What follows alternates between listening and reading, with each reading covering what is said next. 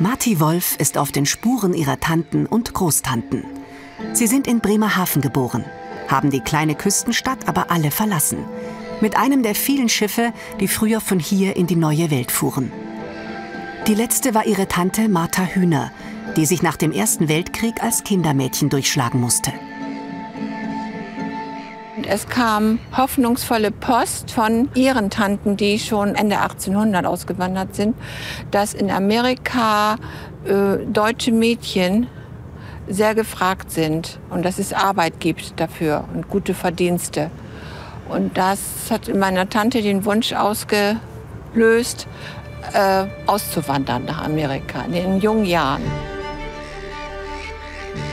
Tante Martha war eine von über sieben Millionen Menschen, die seit dem 19. Jahrhundert über Bremerhaven nach Amerika gingen. Marty Wolf hatte ihre Tante noch kennengelernt, sie als Kind sogar in den USA besucht. So konnte sie zahlreiche Dokumente und Erinnerungsstücke der Forschungsabteilung des Deutschen Auswandererhauses in Bremerhaven zur Verfügung stellen. Transatlantische Familiengeschichten sind das Thema. Marty sucht hier nach weiteren Spuren. Denn über ihre drei Großtanten weiß sie fast nichts. Nicht mal, wann genau sie ihre Heimat verließen. Ich weiß, dass sie sich mit den Indianern angefreundet haben, weil sie ein großes Heilkräuterwissen hatten.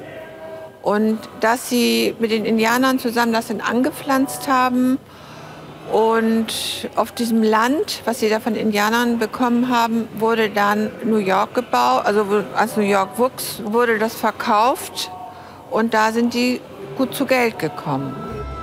Doch nach den Anfängen in New York verliert sich ihre Spur.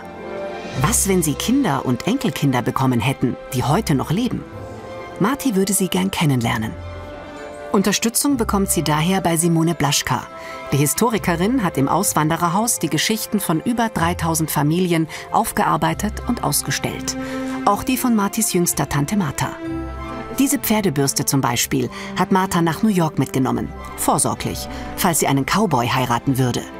Dann fand sie aber einen Bäcker und die Bürste diente zum Putzen der Backstube. Marty hatte die Bürste nach dem Tod der Tante geerbt. Das, was ich so wunderbar an ihrer Familie finde, ist wirklich, dass sie das erkannt haben, was sie dort für Schätze haben. Wir haben hier ähm, einen Brief, den hat ähm, die Mutter von Martha Hühner an ihre Tochter geschrieben, um der Tochter zu sagen, es geht ja leider nicht, dass ich an deiner Hochzeit teilnehme. Mhm. Und das war natürlich schon wahnsinnig traurig. Um den Weg ihrer Großtanten genauer zu rekonstruieren, kann Marty die Passagierlisten der Schiffe durchforsten. Das könnte ihr schon mal verraten, wann sie in New York angekommen sind. Der nächste Schritt wäre dann zum Beispiel in die sogenannten Volkszählungslisten, also die US Census Lists zu schauen. Und dort hat man dann den Wohnort, man hat wieder die Mitglieder des Haushaltes und mit den jeweiligen Geburtsdaten. Aber da muss wirklich jeder selber loslegen, weil das äh, da einen Historiker ranzusetzen, das ist fast unbezahlbar. Bei Viktor Porcik hat es geklappt. Er hat seine Großtante in den Passagierlisten gefunden. Sie ist 1947 mit dem Schiff Marine Marlin in die USA gefahren. Davor, im Zweiten Weltkrieg, war sie angeblich als Geheimagentin tätig. Die Familie kommt ja aus Oberschlesien. Das ist ja so ein Mischgebiet, wenn man so will, zwischen äh, Deutsch und Polnisch. Und man hat gemunkelt, dass sie sich das zunutze gemacht hat, auch diese deutsche Sprachkenntnis. Und ähm, tatsächlich äh, für den polnischen Untergrund ähm, nach Warschau gegangen ist, dort bei einer deutschen Behörde gearbeitet hat, also Besatzungsbehörde.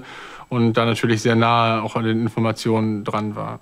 Klang ein bisschen abenteuerlich, ehrlich gesagt. Glücklicherweise kennt Viktor Portschik die Quellen. Der Historiker arbeitet im Staatsarchiv Bremen und berät Ahnenforscher, welche Dokumente ihnen bei der Familienforschung sonst noch helfen.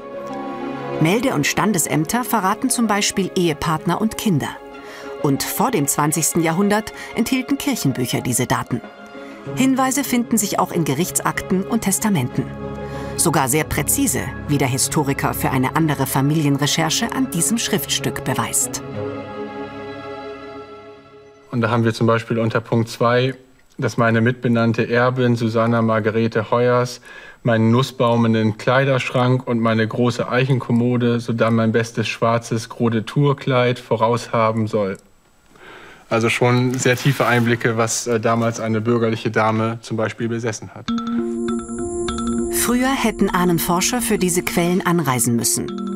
Inzwischen werden jedoch immer mehr Kirchenbücher, Akten und Fotos digitalisiert und auf Online-Plattformen zugänglich gemacht. Zum Beispiel auf Ancestry, Family Search, MyHeritage oder GeneaNet. Viktor Porcik ist bei seiner Großtante aber ganz klassisch auf dem Dachboden fündig geworden.